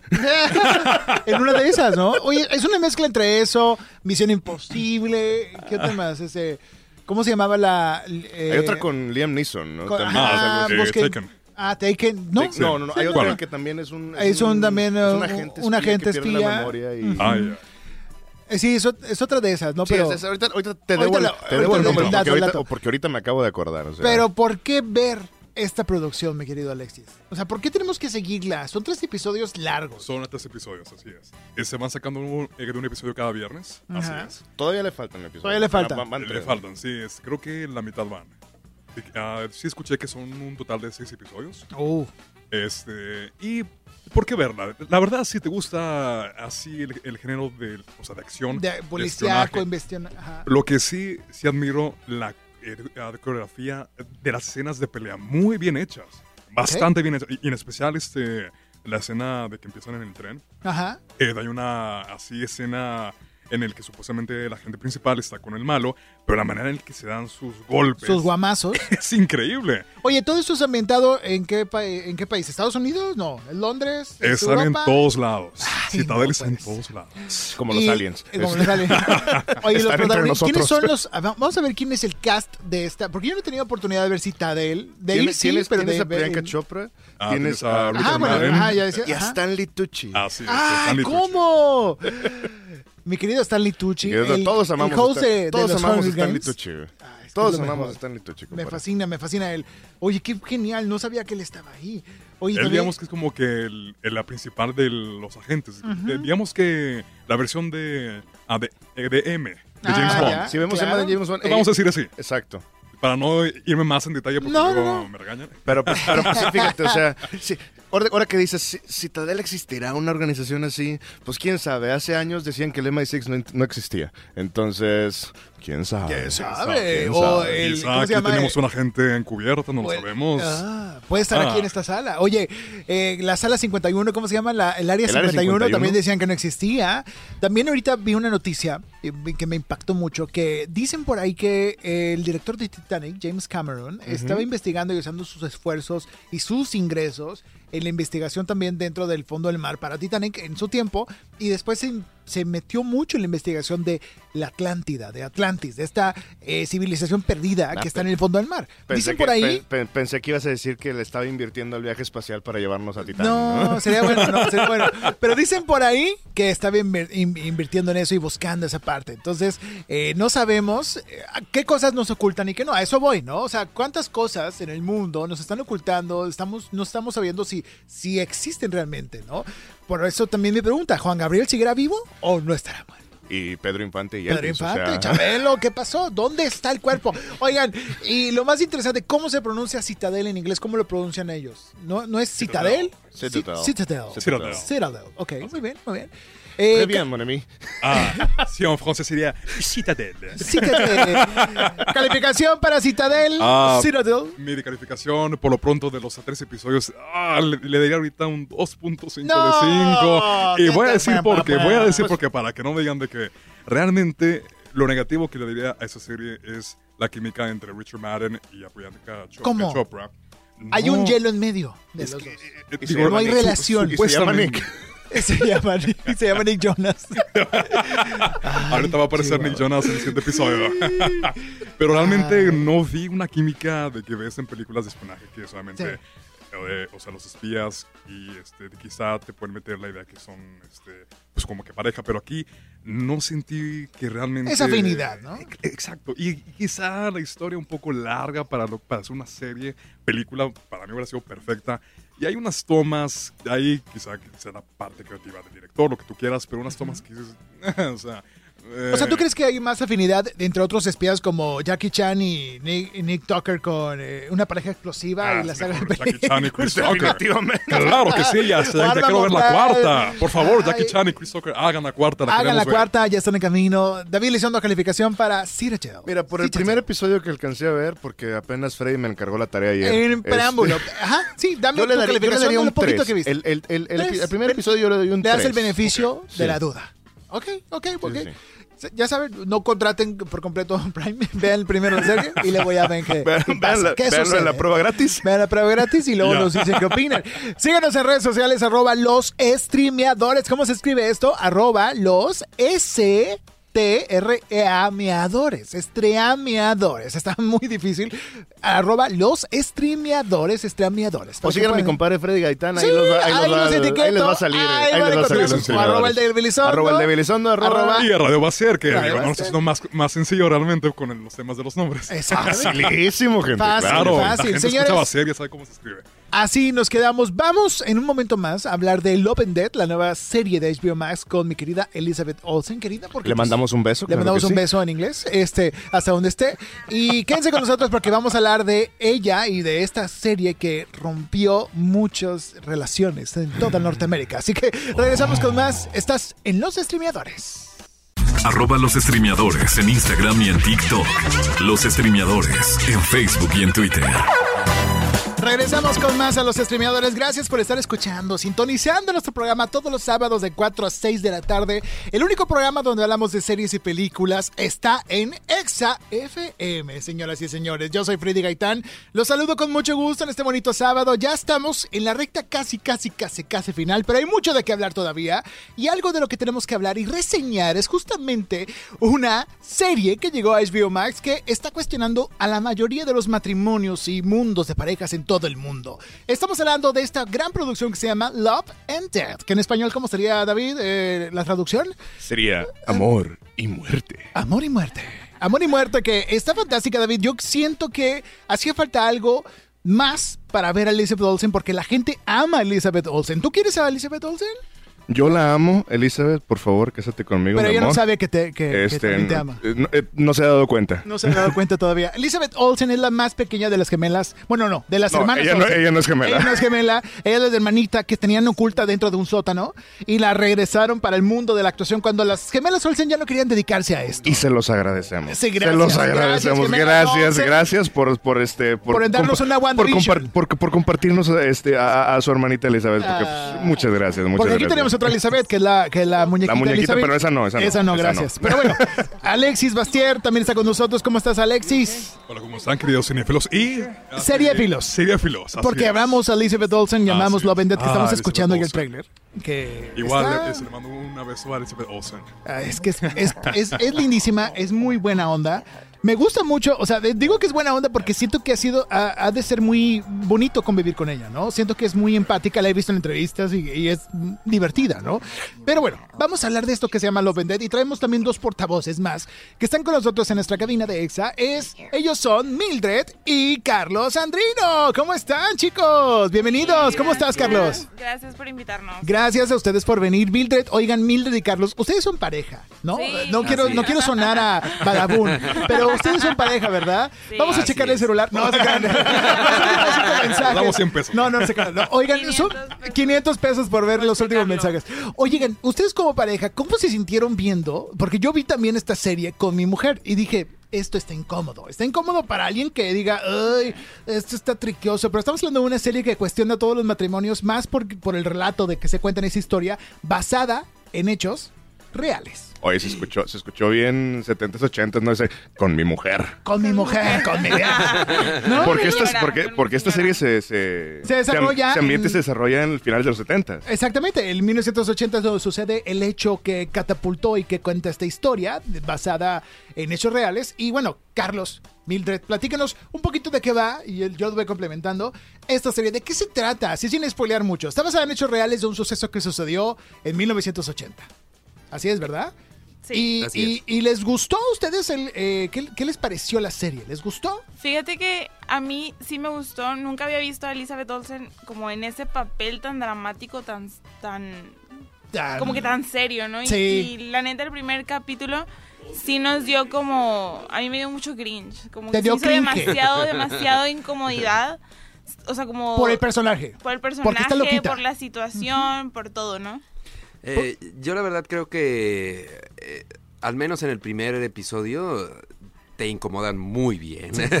lo logran. Lo Lo, logran, logran. porque ese es, el, Ajá. ese es el método. Les platico un poquito de qué va y de qué se trata. Este está ambientado en un caso real de un asesinato que transcurrió en 1980 de una persona, no vamos a decir, es un personaje que aparece en esta serie, por supuesto, y que todo empieza en las primeras escenas de, de la serie con las, eh, la escena del crimen, con la sangre en todas partes dentro del espacio, derramada, para ilustrarnos que hubo un hurto, que hubo una muerte, que hubo un asesinato, un enfrentamiento y no sabemos de qué personajes y de quién. Entonces, ¿qué pasa después de esa secuencia inicial? Sucede que vamos viendo la relación y el personaje principal que es interpretado por Elizabeth Olsen, la más pequeña de las gemelas Olsen, que ella es una ama de casa ochentera, feliz, contenta, guapa, blanca, que de una familia acomodada, podríamos decirse, porque es clase alta o media alta en Estados Unidos, en este pueblo de Willie, Texas, ¿no? En Willie, Texas, ¿no? Así es, es- son, ellos no son católicos, son metodistas, que es otra parte o su su parte de la religión católica, cristiana, protestante, ¿verdad? Son protestantes, como dice aquí Dave. Y estos metodistas, bueno, son parte importante de la iglesia.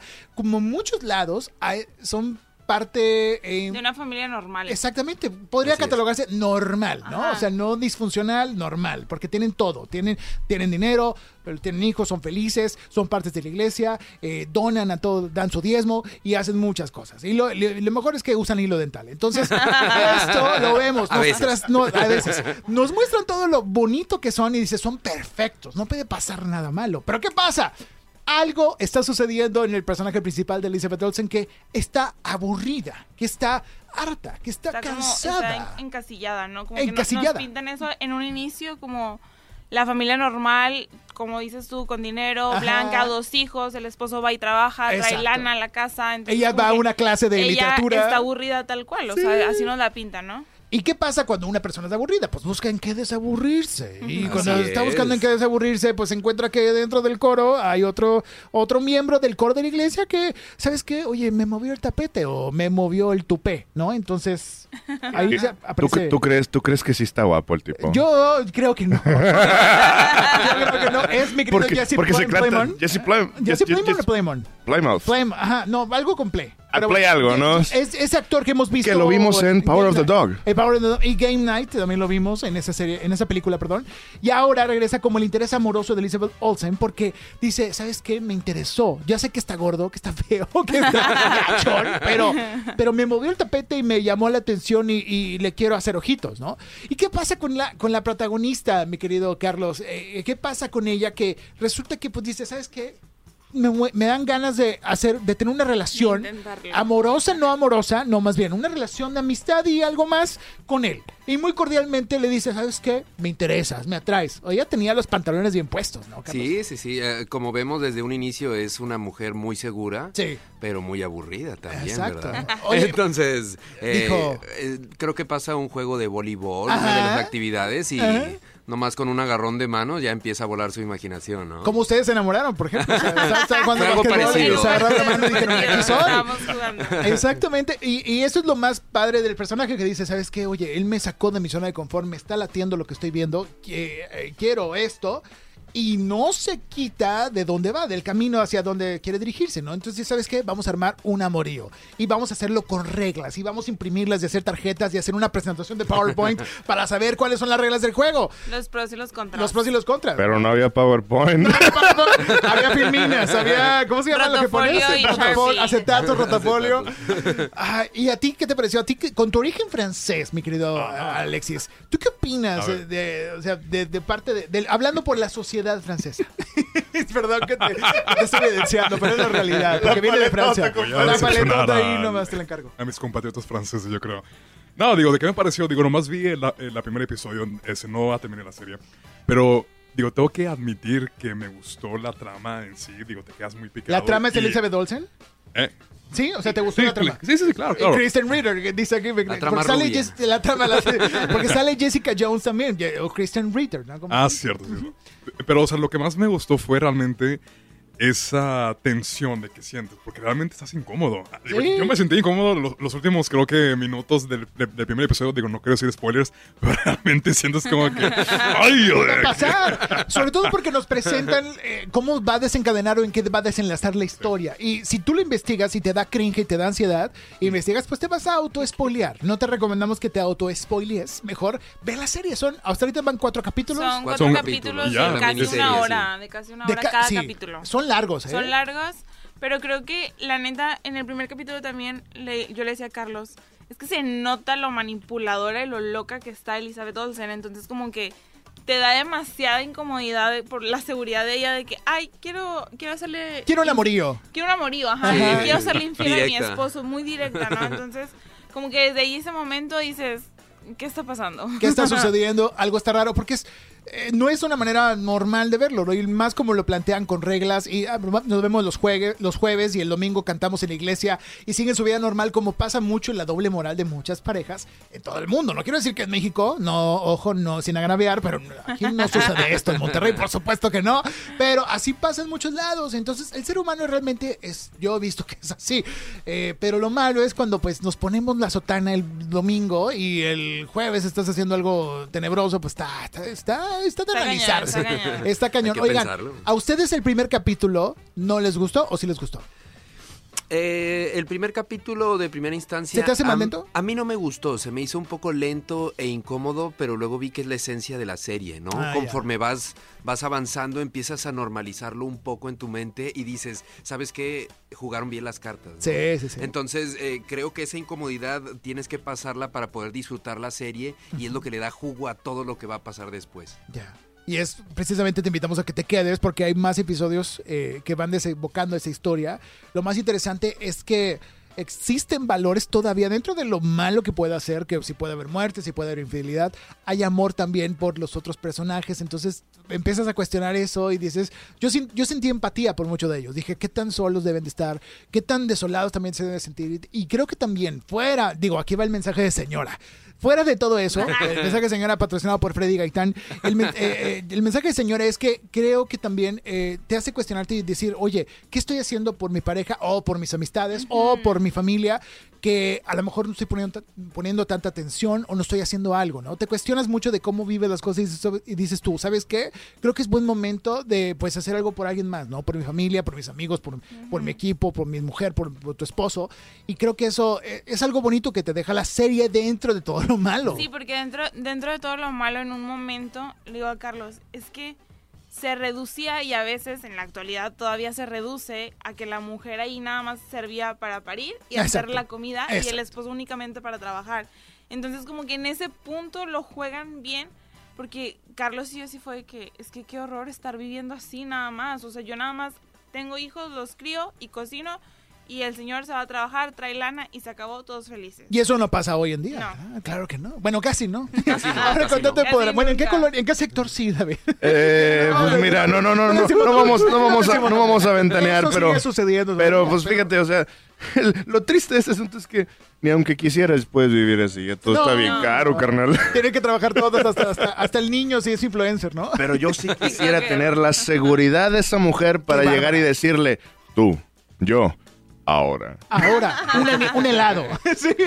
Vamos por un elote. Vamos por un elote de, de mazorca, ¿no? Eso es, eh, eh, eso es lo más divertido de esto, ¿no? O sea, ver cómo ella tiene esa particularidad para interpretar a su personaje que a mí me sorprendió. No la vi en español, la vi en inglés. No sé quién la hace en español, pero... eh, Yo oh, vi eh, como tres minutos en español. ¿Está buena? Está buena. Es que la No adaptación es fantástica. No tengo idea. Está, está interesante. No sé quién hace Elizabeth Olsen en el doblaje. No sé si es esta Cristina Hernández como a veces hace esos Mm, papeles. creo que no. Pero, o, o Kristen no, sé- no me acuerdo quién era. Pero bueno, lo interesante de esto es que la interpretación de Elizabeth es genial. Para mí creo que va a ganarse un Emmy este año. O un globo de oro porque es brillante. Toda su expresión, su forma de caminar, su forma de hablar, sus expresiones faciales. Es fantástica Elizabeth Olsen. O sea, de verdad que véanla solamente por el análisis de este personaje que está haciendo ella, que se llama Candy, como la niña japonesa que vimos en la serie de Candy Candy. Bueno, ¿quién se acordará de eso los 80? La nueva, la nueva. O sea, que la nueva, la nueva, la bien nueva. oscuro, compadre. Está bien oscuro eso, ¿no? Ya te dio cringe. Oigan, y pues bueno, eh, es importante que sepan que es una serie para ver eh, personas adultas, ¿no? No hay Claro, escenas claro. muy... Oye, y, y también difíciles. la... Y algunos. También, Y la, la- también la actuación de otra de las actrices, no recuerdo el nombre, pero es la que sale en American Horror Story. Ah, la que hace al personaje de la De- pastora, de. Jackie, ¿no? No. Ah, ella de es, Betty. Ella es la que sale en Manifiesto. No, Ah, pero Betty Manifiesto. Ya, ya. es la esposa de- del güerito. Ya, te Sí, sí, sí. Y la actuación está muy buena y también como que hasta dices, "Ay, está loca, pero la quiero. Pero la entiendes, ¿no? La Y de Alan, de Alan. A mí se me hace que la actuación de Alan... De Jesse Plummer, ajá. Sí. Sí, em- em- empieza quizás muy tímido, pero Muy eso lenta. es lo que forma muy bien al personaje. A mí ¿no? sí me hace tan, tan soso y tan cuadrado y tan robótico que dices, ya que, que- que se vaya del, del plan este hombre. O sea, no me, no me cae bien, pues. O sea, más porque está pues alimentando esta parte y él decide aceptar el trato, pero a ver, no me Siempre gusta. hace sus, eh, o sea, esos personajes, digo. Sí. Siempre hace un, digo, de personajes que, digo, no tienen emociones. Sí, no Digo, me gusta eso. Cuando he visto una película de él, el que realmente lo veo feliz. De Sí. hecho, es la de Game Night. Es Game algo Night, parecido. Game Night Siempre es- está así es con, igual, eh, eh, con su el perri- perrito. Con el perrito, yendo nomás. Pero también está loco, ¿no? También está En lo Game que Night, en Game Night está, está medio Está ansiosón, zafado. está zafadingo. Pero bueno, mi querido Je- Jesse Plummer aparece. Yo me vi la caracterización y dije, ¿será real las marcas que tiene de las espinillas? No sé si vieron su cara. Sí, No, sí, sí. según yo sí es real. ¿Sí es real él? Empinadito. ¿Eh? ¿Él es así? ok, no ha usado, ¿cómo se llama? ¿Barnicín? ¿O ¿Cómo se llama? no ha usado esa, esa Asepsia, crema, esa asepsia. asepsia, perdón. asep- Ay, no, perdón, ya metimos el golazo. Oigan, eh, pero bueno, calificación para Love and Death, Amor y Muerte, Carlos. Yo yo le de doy un 5. nueve. A Nueve- mí me gusta de, un nueve- nueve. de 10, 9. Nueve. Órale. Y eso que no es la serie que vería quizás comúnmente. Ok. Pero me Porque tú gustó. estás acostumbrado a ver qué, eh, qué Quizás series? más comedia. Más comedias, ¿no? Sí. Pero es humor, bueno, es un humor Sí, me negro gustó con el drama. drama, eh, está bueno. muy bueno. sátira, ¿no? A mí me recordó mucho a Desperate Housewives. No sé si se acuerdan de esa Sí, es serie. muy buena. Me Ah, daba bueno, esa, él esa vibra. Jesse también salen Desperate Sí, Housewives. Ah, ¿en serio? claro que me acuerdo. Yo ahorita le decía a Carlos, es que en todos sus, pa- en todos sus papeles lo hace igual, Lo pero hace lo igual. hace bien, porque Sí. también nos acordamos que también sale en Breaking Bad. Sí, No también. me acuerdo qué hace en Breaking Bad, pero la serie, ahorita este personaje está muy bueno y yo le doy un 9 también. un 9 de 10. 9 de 10. Perfecto. Tú, Alexis, a lo, que, lo poquito que viste. Recomendación. De lo poquito que vi realmente de la- del primer episodio, yo creo que le daría igual un 9 de 10. 9 de 10. Este, pero digo, de ahí un dato muy curioso. Digo, no sé si esto. Digo, nada que ver con la serie. ver, pero algo que me gustó. a la mesa. Ahora, no sé si alguien, ya alguien del internet ya lo, lo puso. Ahora, supuestamente esto es basado en un, en un hecho real. Sí, Y supuestamente fue en una viernes 13. es un viernes 13 de Entonces, 1980. cuando empieza la, la serie, aparece de que Friday, eh, the 13, 13, no sé ajá. qué. Pero lo que más me gustó, como aparte yo siendo fanático de Viernes 13, es curioso que supuestamente el suceso sucedió el mismo año que se estrenó la primera película de Viernes 13. Sí, Entonces es curioso. Es un guiño. También, de hecho, Sí. si sigue adelante vas a ver referencias de The Shining, de Star Wars, eh, la segunda, creo que la secuela de, de la primera, el, el capítulo 5. Está, está bueno, ¿no? De Psycho también, de Psicosis, por supuesto. Ah. Entonces, sí. quédense, quédense para ver todos los capítulos. para ver lo demás. Calificación entonces de Sí, una 9 de 10. 9 de 10. ¿Tú, David, Elizondo? Eh, continuamos con la racha 9 de 10. 9 de 10. Sí, sí, sí. Vamos a poner 9 de 10. Vean Love and Dead. Está en HBO Max. Está fascinante y quedan pocos capítulos. Carlos Andrino, ¿cómo te seguimos en redes sociales, amigo? Para que podamos estar pendiente de reseñas, producciones, películas. Porque tú también haces doblaje también, Sí, ¿no? sí, sí, claro. Arroba Carlos Andrino Vos me encuentran. Carlos Andrino Vos. ¿Y a ti, Mildred? ¿También? Como arroba Visualats también búsquela, Sí, por Nos favor. pueden buscar como arroba visualatsmx. Eso, para estar en contacto con ustedes. Gracias, chicos, por estar en este bonito sábado con nosotros, con los streameadores. Al contrario, Gracias gracias, por por, invitarnos. Gracias a ustedes, Mildred y Carlos y Alexis Bastier, por supuesto, y David es. Elizondo. Vamos a ir más porque va llegando nuestra compañera Ana Gaby para hablar de una serie eh, documental de Talía, David. Ah, sí, cierto. ¿A De ti hecho, que te encanta Talía? a mí me encanta Talía y, me- y de hecho me, me salió, ¿Amor a la me salió ahí. O sea, sí, sí, ¿te salió dónde? No, me salió, me salió la La notificación. serie. La notificación. Vea el no sé qué, no Ve sé a qué. Talía. Véala, Totalmente. en véala vivo. ya. Véala ya. Regrese con nosotros a los streameadores. Estás en Exa FM. Lo mejor del cine. Te enteras aquí con los streameadores. Por Exa FM 97.3. Regresamos con más a los streameadores. Yo soy Freddy Gaitán. Estamos hasta las 6 de la tarde. Gracias por estar con nosotros en este espacio Nexa, porque de verdad, sábado a sábado, muy entusiastamente, buscamos reseñar y decir, ¿sabes qué? Te receto esta película, te receto esta serie y totalmente gratis para ustedes, para que sepan qué pueden ver y qué no ver. Ya hablamos de Love and Dead, ya hablamos de Citadel, ya hablamos de Guardianes de la Galaxia Volumen 3. Y pues David Elizondo, llegó el momento de tener una invitada de oro que también tenemos en este programa Ah. que ya queríamos tener en este espacio. Ella A es, ver, Freddy, cuéntame, ¿quién Ella es? que es en la puerta número uno, Ana Gaby García. ¿Cómo estás, Ana Gaby? Bienvenida. Ay, feliz, feliz, feliz como una lombriz de estar aquí con ustedes. Para llegar fue un show, pero aquí estamos. Llegaste. sí, Pero llegaste. Gaby, llegaste. Y sin tarifa estamos. dinámica. Mira, mamá, sin tarifa dinámica. Aquí estamos. Exactamente. Oye, Ana Gaby, pues qué, qué chulada tenerte en este espacio. Eh, tú eres también reseñadora, como todos los que estamos aquí que hemos hablado y consumimos series y películas todo Pues el es que tiempo. nos gusta. Es lo más malo que consumimos. Ojalá, si consumiéramos, si consumiéramos otras cosas, eh, que, Freddy, Freddy, Freddy. No, no, no, no, no. Ahí está, ahí está. No, no, no, no, no, no, no. Del refresco no hables. Del refresco no hables, por favor. De los chocolates no hables tampoco. Ahí tenemos un poquito de nieve. Ahí está. Gracias. ¿Quieres un helado? ¿No? Ah, por favor. Oigan, este, pero bueno, precisamente eso. O sea, el vicio más terrible que tenemos, gracias a Dios, es las series y las películas. Y aquí le reseñamos todo eso. Y hay vicios buenos, a vicios malos y a vicios peores. Pero cuando te envicias por una producción de un artista que hace tic tic ti y dices tú, ¿qué, está, qué estoy haciendo con mi vida? Ana Gaby García va a hablarnos de esta producción docuserie que llegó a la plataforma de Paramount que se llama. Paramount Plus Talia Mixtape. ¿Qué es esto? ¿Qué es Talía? Why, Ay, why, guau, why que the Thalía, mixtape? O sea, ¿por qué, ¿Qué es esto? ¿por A qué ver, mixtape? Sí. ¿Tú no sabes, David, o qué onda? No, sabes no, sé. sabemos. Tú eres nuestra portavoz no de Talía. mixtape, o sea, tú No. no seas mix, no nadie. Él es de Paulina Rubio. Él es fan de la música de No, pero Paulina. me refiero a la experiencia de hacer un mixtape. Ah. Obviamente. Per- perdóname, es que, la es que yo, no, soy, yo soy generación CD, perdóname. No es Z, es CD. A ti, Bueno, yo ya sí- me acabo de- Ana de Gaby, yo diluir también. aquí. Yo sí usé los cassettes, yo sí hice un mixtape alguna vez. Yo los usé, yo nomás los que traía mi papá de la gasolinera, ¿no? Que los se los Ah, llevaba. que bonito. ya estaban hechos. Sí. Tú no dices, ya, no- ya estaban hechos. No, esos eran una maestría. Y eso es el nombre de esta Sí, docuserie de porque, Talía. porque mixtape, mixtape, bueno, para algunas generaciones o para los papás de algunas generaciones que nos están escuchando, eh, mixtape era escuchar el radio, Ajá. o sea, estas ondas maravillosas de donde nos están escuchando ahorita, Ajá. y eh, cazar, cazar con Z, la canción, la canción, el momento exacto para ponerlo, para Justo. ponerle record.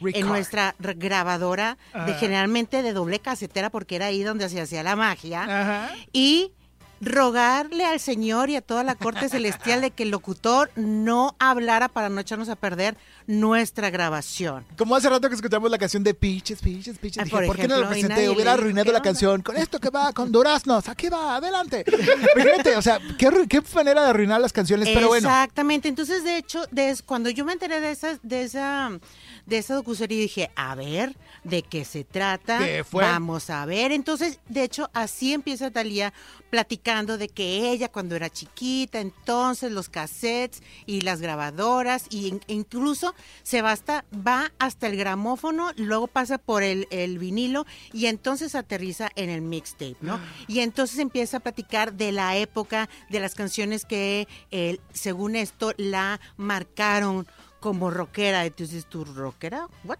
Pero entonces empieza a platicar y de pronto aparece en un estudio de grabación con nada más y nada menos que con Charlie Alberti. Y yo así como, "Uh, Charlie Alberti, recuérdanos quién es es Charlie el baterista de Soda Stereo.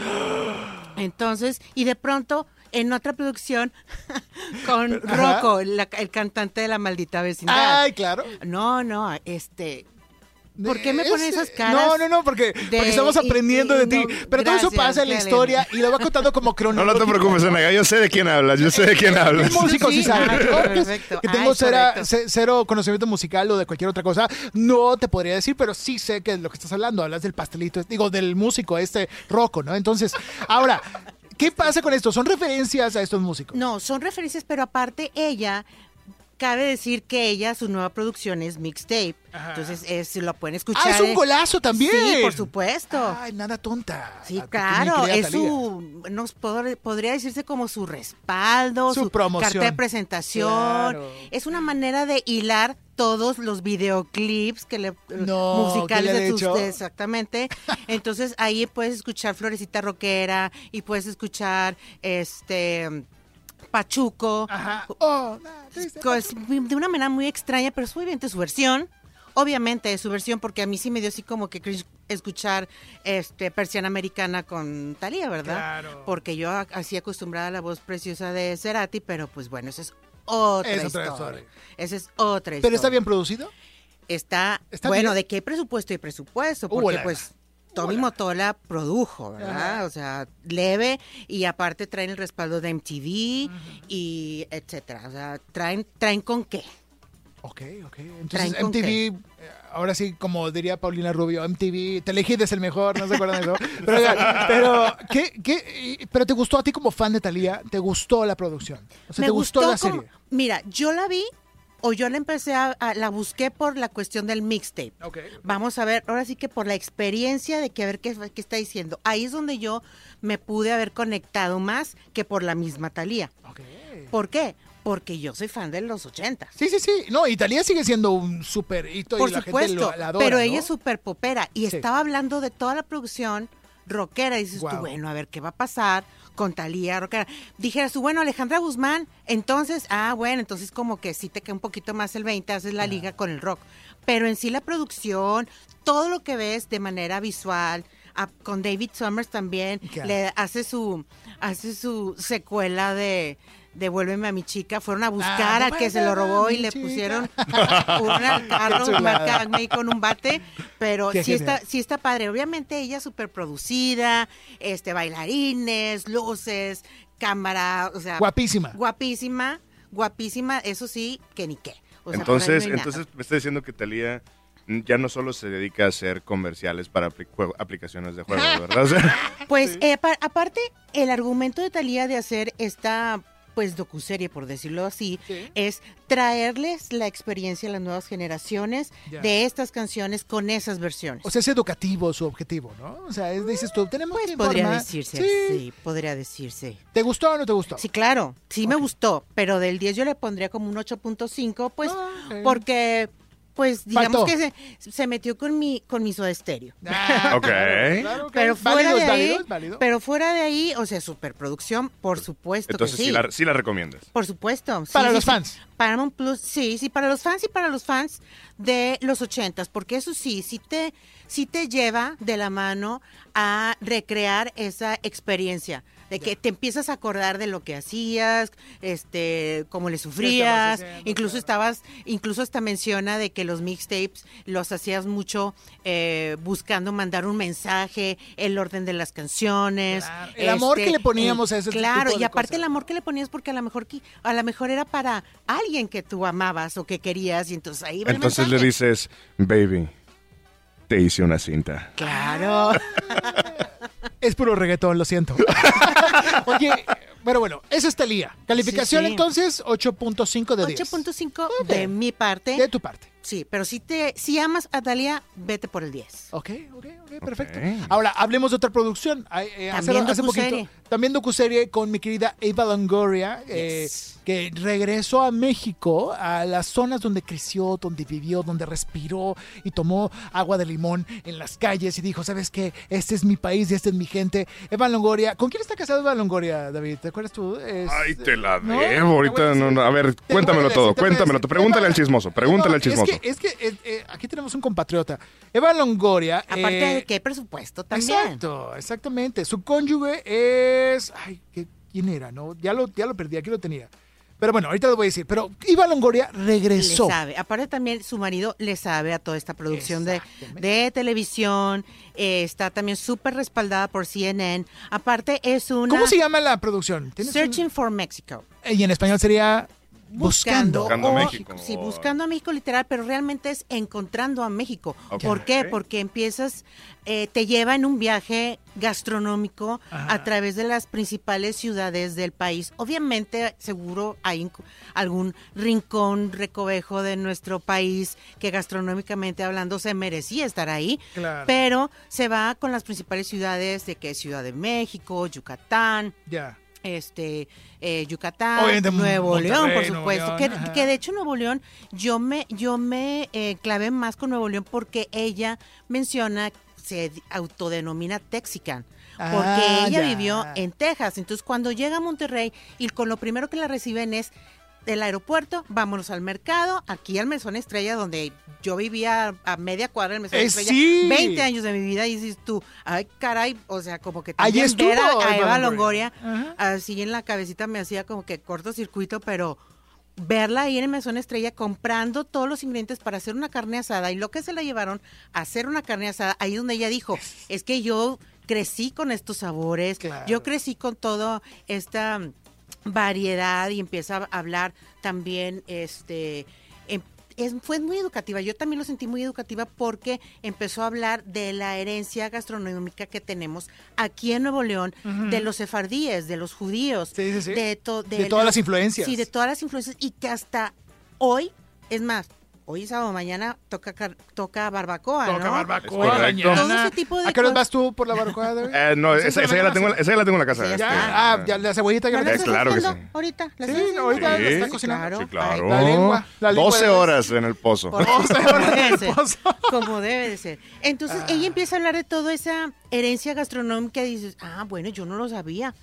Pero, y luego se va, también se va a eh, Oaxaca, por ejemplo, todo el sabor de Oaxaca o, eh, como ya te decía, eh, Yucatán y termina con Veracruz, nada más con Veracruz, Ah. ahí en el Ah, café de la parroquia. haciendo, haciendo la liga entre una y otra, ¿no? Sí, sí, sí. Pero así, muy padre también. Bien llevada. Obviamente la Sí. mano de CNN en la edición se ve, o sea, eh, han Sí, hecho no, y to- y noticieros y, documentales Además, años. es una, eh, podría decir, como, no sé si, si se le puede llamar una secuela, pero el, eh, el coproductor es Stanley Tucci, que Ah. Tucci, que él es... eh, Que hablamos hace rato, de Stanley, de sí. Citadel. Italy, de Search in. Italy. Entonces, Él es coproductor junto con Eva Longoria de esta serie de The Searching for Mexico y eh, pues obviamente aquí pues a la que le toca eh, la cámara estar frente a las cámaras es Eva Longoria. Habla muchísimo español, muchísimo inglés. Aquí en Nuevo León anduvo por Montemorelos en la zona naranjera, anduvo este probando eh, tamal de venado, que por ejemplo yo jamás en la vida he probado. y yo creo Riquísimo, que riquísimo, no la lo voy a neta. probar, pero Sí, bueno. y es es venado. Y también en los- en ¿Es los venado tacos. bueno? Sí. Sí, hembra o macho. Eh, pues, no, no pregunte. No, preguntes. Oye, eh, me gustó mucho porque yo vi un fragmento porque incluso colaboraron con ella algunos blogueros regios de comida. Sí, exactamente. Creo que es como comí, no me acuerdo qué Sí, es cuenta como era. comí. Y lo hacían muy bien, ¿eh? Y también una, bueno, si nos estamos echando otro gol. Pues ah, aviéntalo pues, ya. Eh, claro los de, las, las chavas de la Divinata, que Ah, yo soy también. fan de sus pasteles, estuvieron ahí con ella en la zona naranjera, no precisamente hablando de pasteles, sino hablando de una tradición que en su familia han estado llevando hasta la fecha, que es la conserva de naranja. Entonces, Oh. eh, y empiezas a ver un, bueno, si a ti también aparte te gusta la cocina, empiezas a ver así como que, ah, vamos a hacer esto, podemos hacer lo otro, Ya sabes por podemos ir dónde, por ¿no? allá, para Oye, acá. pues, ahora que hablamos de Talía y de cabrito Eva, pues, también. Si hablamos de comida, pues que nos, que nos compartan un cachito. Sí, ¿no? Que sea un cachito. Un poquito, un taquito nada más. Oye, Eva, Unos ¿te gustó la producción? A mí me sí, gustó. por supuesto, por supuesto. Lo que sí es difícil de encontrar, es difícil de encontrar porque es una producción que, por ejemplo, si tú tienes TV de paga, Ajá. eh, puedes encontrar el canal de CNN sin ningún problema, pero al momento de poner el programa te está bloqueada, está bloqueada la señal. Ay, no. Entonces tienes que buscar a lo mejor un VPN para poderlo ver en tu celular. es como una especie de, de aplicación para poder ver señal de otros lados, de otros otros países. lados. exactamente, en el lo que era la dirección IP. Exacto. Sí. Sí. sí, Y ahí dice, estimado suscriptor. Somos los de la, la serie, ¿no? O sea, ¿Y decimos cómo ¿qué que onda? está en Nuevo León ver, y no, ¿no? puedo verlo en Nuevo León? O sea, o sea, no o quieres mi México? dinero, ¿verdad? Ah, no, porque aparte Exactamente. dice, no hay derechos para transmitirlo en tu país. Entonces, pues sí, sí tienes que buscarle. Pero en términos generales, es una chulada de, De producción. de producción. Aparte también las tomas, Sí. le hacen unas, no solamente por Eva en sí, porque Eva es guapísima, pero los paisajes, los colores, o sea, la cinematografía de toda la serie es una chulada. Es muy, está muy bien llevada. Yo creo que también es muy buena recomendación. Si la encuentran, creo que hay unos fragmentos en YouTube. Búsquenlos. Searching for Mexico. Buscando, encontrando México. De CNN con Eva Longoria. Oigan, ya nos estamos a punto de despedir, mi querido Bocho, de este programa. Pero antes, recomendaciones rápidas. ¿Cómo te seguimos primero en redes sociales, Ana Gaby? arroba Ana Gabriela MX en Eso. todas las redes sociales. Y te voy a dar el dato que no tenías, que es Pepe Bastón. Ándale, gracias, perdón. El Estaba- marido de eh, Eva gracias, Longoria. de Eva Longoria. Estaba buscando el nombre yo. ¿quién? Oye, y hablando de eso, Eva Longoria está produciendo la nueva serie, de- o bueno, perdón, la nueva película de Flaming Hot. que habla de Flamingo, de estos... La de los chets. De los Sí, chetitos, sí, ¿no? dice, cuenta la historia y cuenta ella, luego después dicen que no es cierto, pero que pues Flaming Hot fue Creación de fue, un fue mexicano. creación de un mexicano que estaba literal trabajando en mantenimiento de la empresa y dijo, a ver, Oiga, oye, yo tengo la receta. yo te le pongo, le, le puse tabasco y pues qué opina. Y, y entró, esa es la historia de los. Exactamente, Qué interesante. Yo estoy muriéndome de ganas. Sí, exacto, ya, ya casi, ya casi. Yo quiero verla, pero comiendo unos churrumais o algo así, ¿no? O sea, O sea, vamos no, a ver. No, porque pica mucho. Porque la gastritis. Y la gastritis ya a esta edad está ya un pan ahí mejor al final. Ana Gaby, muchas gracias por No, tu no, reseña. contrario. Búsquela arroba Ana Gabriela MX, ¿verdad? Yes. Gracias. Y David, le diciendo una recomendación antes de irnos. Tenías una recomendación con Sylvester Ah, sí, te rápida. estaba, te estaba diciendo el otro día Ajá. que me topé con una serie en Paramount. Que de hecho, Me prota- topé. Me topé con Me una topé serie. seis horas con Sí, una me serie. topé seis horas y pues eh, ni modo. Me tuve que verla. Pero es una serie protagonizada por Sylvester Stallone. Sylvester Stallone en la pantalla chica. No, ¿cómo regresó, mi querido Sylvester? No sé cómo le hizo, pero ahí está. Ahí está. Ahí está. Se llama Tulsa King. Ajá. Trata, rápidamente, trata de un eh, capo de la mafia que estuvo en prisión. Ajá. sir- sirve su sentencia, regresa con su familia ¿Y y, qué le dice? dicen, oye, ¿qué onda? Ya salí, ¿qué me vas a dar? No te delaté, no dice nada, te fui leal. Pues lo mandan a Oklahoma. Recompensa. En medio de la nada. No. Y él dice, pero ¿cómo me vas a mandar hasta allá si yo crecí aquí en los barrios de Nueva York? Ajá. Esta es mi casa. El punto es que pues lo mandan y lo mandan y le dicen, no, tú no te preocupes, tú vas a ser el rey de, de, de El Tulsa. de la mafia de Tulsa, Tulsa. Oklahoma. Wow. Pero... Esa es donde se fue Chandler eh, en los Friends, en Friends, ¿no? ¿Quién se acuerda de eso? Chandro lo mandaron a Tulsa, a la sucursal más aburrida del mundo. Pero bueno, es, co- es correcto. Es una ciudad aburrida. ¿Qué pasa? Ahora, ahora él, eh, Dwight Manfredi, que es el nombre del personaje, de Sylvester Stallone. de ajá. Sylvester Stallone, ahora está a cargo de expandir el, el sindicato criminal de, la fam- de su familia. No. Pasan muchas cosas, conoce gente nueva, eh, se empieza a desarrollar, descubre un mundo nuevo porque estuvo 25 años en la cárcel. Y no sé, siento que tenemos una, el regreso de Sylvester Stallone en, a, la, a la pantalla, pero ahora con una serie, con una combinación, no sé, entre El Padrino, Goodfellas, con comedia. ¿Cómo se llamaba la película que salió hace poquito? Bueno, hace como tres años que inundó. eh, eh, la- eh, que, está muy- que estuvo en Netflix y duró tres horas. The ¿te Irishman. Sí, ándale, Irishman. Yo Ándale, que es eso, más, o algo men- así. más o menos. Un- ¿Te gustó la producción, la serie? Fíjate que a mí me gustó. Hay gente que le dio mucha crítica que no tuvo tan buena, pero dije, es que no, ahora sí que yo tenía ganas de ver algo, te- tenía ganas de ver guamazo. Sí. O sea, Balazos, tenía ganas de ver guamazos y algo, persecuciones, algo ¿no? simple. Entonces, yo lo disfruté, yo lo Sí. disfruté. Y, y cuando se estrenó en noviembre del año pasado, está Ok. en Paramount. eh, Paramount y, Plus, y está... Y, la, y fue renovado por una segunda temporada, entonces viene una segunda temporada de esta serie. Con que- Stallone. Con Sylvester Stallone, protagonizado por Sylvester Stallone. Entonces, si quieren ver balazos, si quieren ver guamazos, si quieren ver a un este viejito bien trabadísimo, Esa es la opción. vean todos aquí. Mi querido David Lizondo, ¿cómo te seguimos a ti en redes, amigo? Es arroba el Dave Elizondo en Instagram. En Instagram, búsquenlo. Y Alexis Bastier, ¿cómo te seguimos? Eh, me pueden seguir en la Radio Bastier. Radio Bastier. Búsquenos. Gracias, Alexis, por estar aquí con nosotros. Ah, muchas gracias, maestro, por ah, invitarme, la verdad. Gracias a todos ustedes, gracias Bocho, gracias Carlos, Mildred por todo el equipo de hoy. Estuvo buenísimo el programa. Nos escuchamos el próximo sábado en punto de las 4 de la tarde, de 4 a 6 de la tarde, aquí en Exa, para hablar de series y películas en esto que se llama Los Streameadores. Exactamente. Nos escuchamos a la próxima. Se quedan con la programación habitual de Exa FM. Hasta luego, hasta la próxima.